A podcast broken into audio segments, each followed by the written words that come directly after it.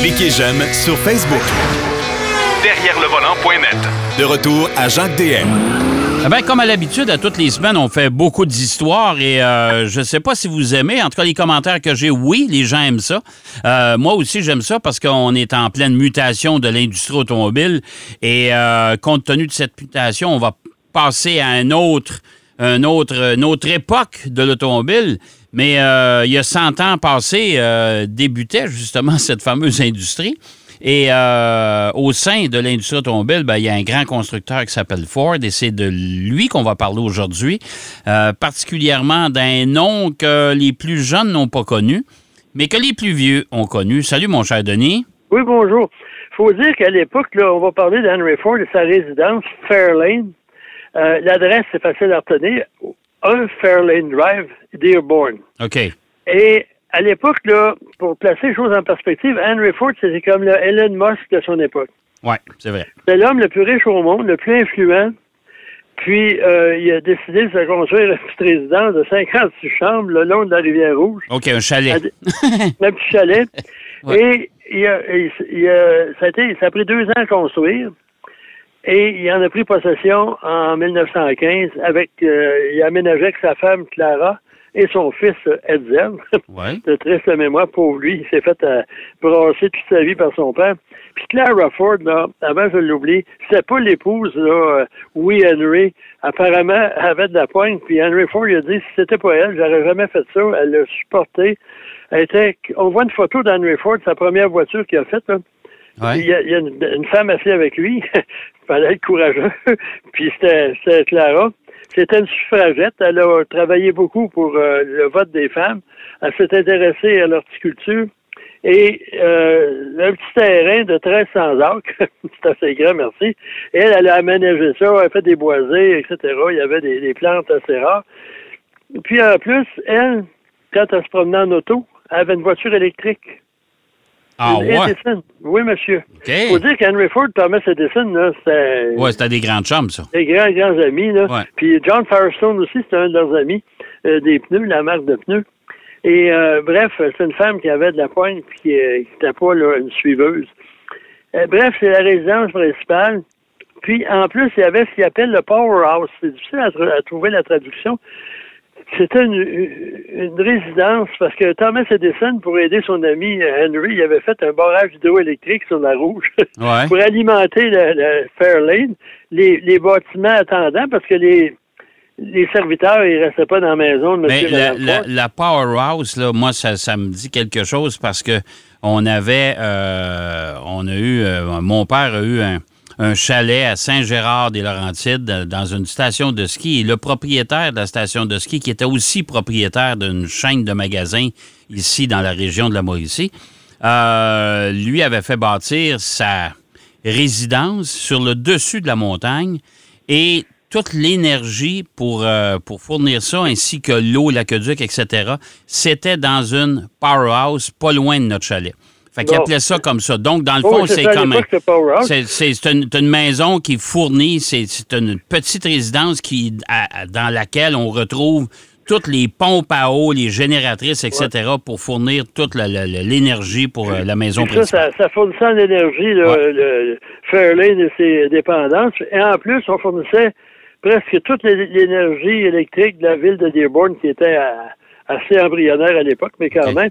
Puis on avait installer un laboratoire pour qu'Henry puisse continuer à développer des, des éléments mécaniques, des moteurs, etc. Bref, c'était un endroit assez particulier. Puis en plus, euh, il y avait une piscine. Il y avait une allée de quilles. Et quand ça a été, euh, quand Monsieur, Mme Ford est morte en 1950, Henry Ford est, mort en 47 d'une hémorragie cérébrale, puis Mme Ford est morte à l'hôpital Henry Ford, c'est tout ce qu'on sait on, avait transformé la, piscine. On avait mis une plateforme sur la piscine. Ouais. Tu sais, déjà allé au Salon de l'Auto de Montréal, au Stade olympique, se souviennent qu'on avait aussi mis une plateforme sur la piscine olympique. Et ça avait servi de restaurant parce que, à la mort de Mme Ford, ça a été donné à l'Université du Michigan. Et surtout des, dépendances au niveau d'horticulture. Puis Mme Ford, avec ses spécialistes d'aménagement, au solstice d'été, il y avait un, buisson d'arbres, un bosquet d'arbres, puis au milieu, il y avait une ouverture, puis là, le soleil se couchait en plein centre de cette ouverture-là au solstice d'été. OK. Rien de trop beau. Mais ça existe encore, cette maison-là? Oui, c'est un musée maintenant qu'on peut visiter. OK. Un peu comme la. Ça n'a rien à voir dans un sens, mais il y a Greenfield Village aussi à Dearborn. Ouais. Il y a un paquet de. Il a, il y a reconstitué, ils ont acheté l'atelier des frères Wright, entre autres, l'atelier de, de, de Thomas Edison, l'atelier d'Henry Ford, sont tous reconstitués dans ce petit village. Puis il y a le musée Henry Ford. Si jamais vous allez dans la région de Détroit, ça vaut la peine. C'est immense. Ah ouais, c'est des locomotives à vapeur là-dedans. Ouais, c'est c'est- gros. Une réplique du Spirit of Saint-Louis, euh, la première Mustang, le Job One, qu'on appelle dans le métier. Et Ouais. au niveau architectural, c'est assez particulier parce que euh, le- le- ça a été dessiné à l'origine par le, le légendaire Frank Lloyd Wright. Ouais. Et lui, après une année et demie, il a sacré son camp en Europe avec sa maîtresse. OK. Puis là, il y avait une personne qui travaillait dans la même euh, euh, compagnie d'architecture. Le, le- le cabinet d'architecture, c'est Marion Mahoney Griffin. C'est une femme, la première femme architecte aux États-Unis. Puis elle a contribué à continuer l'œuvre de son, son mentor. Ouais. Mais Madame Clara a fait un petit tour en Europe, puis quand elle est revenue, elle a trouvé qu'elle avait d'autres idées. Elle a changé d'architecte, puis elle a encore modifié euh, en partie la, la cabane, si on peut. Ouais. Euh, c'est- puis ensuite, il y avait ce qu'on appelle un, un hangar à bateau, Ouais. qu'on appelait le boathouse, c'était en pierre de taille. Et Henry Ford, il, il entreposait son embarcation, une embarcation à moteur électrique. Ça Bon. va faire plaisir à notre ami Daniel Breton. Oui. ben oui, mais tu sais, ça, ça fait juste prouver que le- le- la voiture électrique, là, c'est pas, pas venu au monde euh, il y a quelques années, là. C'est venu au Non, monde non, non. longtemps. Fait, à, une époque- à une certaine époque, il y avait beaucoup de choses qui étaient électrifiées, puis euh, Ouais. euh, c'était à la mode. Puis après ça, ben, c'était toujours le même problème. là, ça coûtait cher, les batteries prenaient du temps à recharger, etc. Bref. Ouais. Puis le, le train de vie de la famille euh, Ford était relativement princière parce que pour leur déplacement en train à l'époque, Ouais. il y avait un, un- un wagon ferroviaire privé de OK. Clara et Henry Ford qui s'appelait Fairlane également. OK. Et d'où ça vient le nom de Fairlane? C'est le nom d'un village en Irlande parce que le père d'Henry Ford qui a émigré aux États-Unis était irlandais et son grand-père adoptif, ça je sais pas ce que ça veut dire, habitait Fairlane. Il a, il a décidé de nommer la maison en honneur de ses ancêtres. OK. Et voilà pour la cabane. OK. Mais ça, là, là, là, là, on en vient, euh, le mot Fairlane. On Ouais. sait que ça vient de la maison, ça vient du nom de la rue.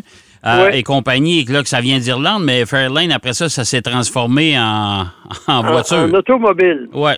Et euh, en 1955, la première génération. Et là, c'est venu, comme à l'époque, de toutes sortes de configurations. Euh, ce qu'on appelle un hardtop deux portes. Ouais. Ben ça, je me souviens, je me cabriolet. souviens de ça. Ouais. Ben cabriolet, Berline deux portes. ça, je m'en souviens pas, euh, le cabriolet, par exemple. Euh, ça n'a pas été. Tu vas voir, il va revenir le cabriolet d'une façon assez spectaculaire. Ouais. Et ça, de 55 à 61, c'est des véhicules pleine grandeur. OK. Ça fait que ça, ça veut dire que Ford s'occupait à produire des bateaux pour la route. Ouais. Il y a eu C'était sept gros. générations. C'était gros dans ce temps-là. Ça n'a pas Ouais. de bon Puis sens. ça a été produit dans 16 usines en Amérique, une usine en Australie, une en Nouvelle-Zélande, puis une autre en Argentine. OK. À l'époque, c'est vrai, on, on essayait là, de, de profiter de ces, euh, ces pays-là, surtout les pays anglophones, à part l'Argentine. Puis ça, quand ça a arrêté, avant que je l'oublie, ça a été suivi par des modèles Galaxy et Torino. Ça, ça nous dit plus que... Ben, Torino, oui, ça, je me souviens de ça. C'était une, Ouais. une voiture qui était jolie, ça, Torino. C'était Ouais. gros encore, là. Mais Galaxy, euh, Galaxy ça, ça a été la. la, la- il y avait la, la Galaxy 500, Galaxy 500 XL, Ouais. qui était la version. Et là, il y avait des versions cabriolet. Mon père en a eu deux Galaxy 500 XL. Je me souviens de ça. Ouais. Mais en, en Australie, on a continué à la produire jusqu'en 2007 sous le nom de Fairlane. Pas le même modèle. Ouais. Mais la première génération, 55-56, c'était à, à châssis autonome, là, Ouais. qu'on appelle body on frame, là, pour parler le jargon des automobiles. Et là, il y a un modèle assez particulier. C'est le Crown Victoria Skyliner. Ah, le Skyliner. Oui. Ça, là, il Ouais. y avait une section avant. euh, ça, c'était pas un toit ouvrant, c'était un toit souffrant. Ouais. Parce qu'il n'y avait pas moyen d'oblitérer l'accès aux rayons du soleil. Non, dans non, c'est un, c'était- toit, c'est un toit vitré, mais pas de, pas de, Ouais. pas de rideau. Non, rien. Ça fait que c'était épouvantable. Ouais. Ensuite, euh, la deuxième génération euh, a suivi. Là, il était amélioré, 57 à 59. Ça a marché, ça. Ça s'est vendu. Et Ford a devancé Chevrolet pour la première fois depuis 1935. OK.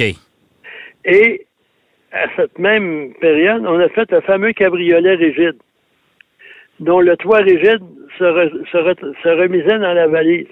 Il n'y a plus de valise. Ah, ça, je me. Ah, avait c'était assez spectaculaire. Avec le, ouais, avec le petit panneau en avant qui basculait, puis là, Ouais. tout ça, ça se repliait dans le coffre. là. Mais les voitures étaient grosses aussi. ça prenait un grand coffre.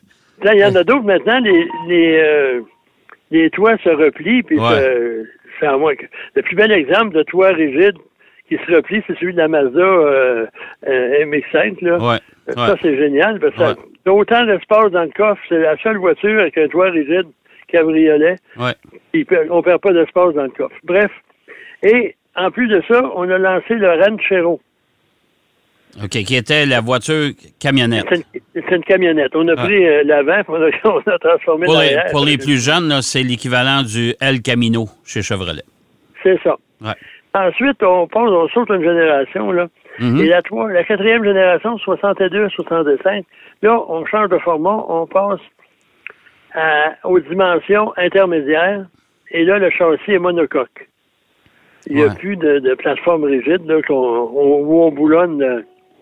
Ça fait que. c'était assez particulier parce que c'était un petit. Moi, je me souviens de cette période-là, un coupé, avec le nez quand même relativement long. Ouais. Hein? C'est ça? Le, le- le- ce qu'on appelle le porte-à-faux, là, il y, a, Ouais. il ça, eux autres, il y avait, avait trois, un mètre en avant, un mètre en arrière. Et même, j'ai vu une fois, là, euh, sur YouTube, ou je sais pas quelle émission, il, faisait un essai routier qui durait je sais pas combien de temps, là. Puis, ils sont sur un- une piste d'essai où il y a des bosses, c'est comme les, dos d'âne aujourd'hui. Oui. Puis la, la suspension, c'est une BW. La suspension est tellement souple, puis le porte-à-faux est tellement long que l'arrière frappe le, le, le sol, puis le coffre s'ouvre ça n'a pas de bon sens. sous l'impact. Oh, ouais. Ben ça, je me, ça, je me souviens de ça. Et ça, c'est, et ça, c'est la voiture, cette, cette euh, génération de la Fairlane. Ils ont utilisé la bagnole pour, euh, la, pour la, la plateforme de la Mustang. Oui, éventuellement. Et Ouais. en plus, à l'époque, on commence à faire à parler de voitures de performance. Et les, les courses d'accélération étaient très, très populaires. Et là, on a concocté la Thunderbolt Oh, OK. euh, pour, pour aller NHRA, là, ouais. Euh, National Hot Rod Association. Ouais. On avait le moteur de 427 pouces cubes qui développait 657 chevaux. Et monsieur, eh, dans les années plusieurs- 60, ça, là. là. Oui, monsieur, il y avait plusieurs composants. Mais ça, à ces époques-là, là, je sais pas si la, la puissance était, c'était certainement la puissance brute, là, pas, euh, Ouais. mais quand même, on a fait 100, 111 unités. Il fallait en faire euh, 100, je crois, pour être homologué dans NHRA. Ouais. Puis après ça, ça on l'a abandonné parce que les règlements ont changé. Il fallait faire 500 unités pour participer. Puis vu que Ford perdait à l'époque 2000 dollars par, par véhicule parce qu'il y avait plusieurs composantes en fibre de verre, en plus de tout ça, était euh, super euh, renforcé un peu partout. Ouais. Moi, j'avais un ami, là, j'ai failli en acheter un comme ça. Il y avait un Plymouth, un Dodge Coronet émis. Ouais. C'est une commande spéciale. Puis à l'époque, les Américains, il faut leur donner ça. Tu regardes la voiture, il y a plein de petits trucs pour renforcer la, la- la structure. Ouais. Euh, chez Ford, on avait les torque box qu'on appelait pour euh, renforcer le, le châssis. Et il y avait tout était renforcé. Puis moi, on s'est promené assez souvent avec cette voiture-là. Disons que à 130 000 à l'heure, les, les, les ressorts des soupapes commençaient à flotter. Ah, OK, c'est le fun. c'est ça. La route 20, à l'époque, c'était excellent. Oui, oui, oui. Euh, après ça, on a abandonné un peu ça. Et là, on s'en va un peu plus vers le, le raffinement, parce qu'à l'époque, il y avait une transmission automatique trois rapports. ouais. Et là, on a la transmission Sport Shift Cruisomatic. Rien de moins, mon cher. Oui. Ça devait apporter là, bien des choses. oui. Puis après ça, on est la sixième génération. Ah oui, à l'époque, en sixième génération, elle est encore plus grosse qu'avant, plus Ouais. lourde. Et on a un moteur de 428 pouces cubes. Et ça, c'est la version Cobra qui apparaît. OK.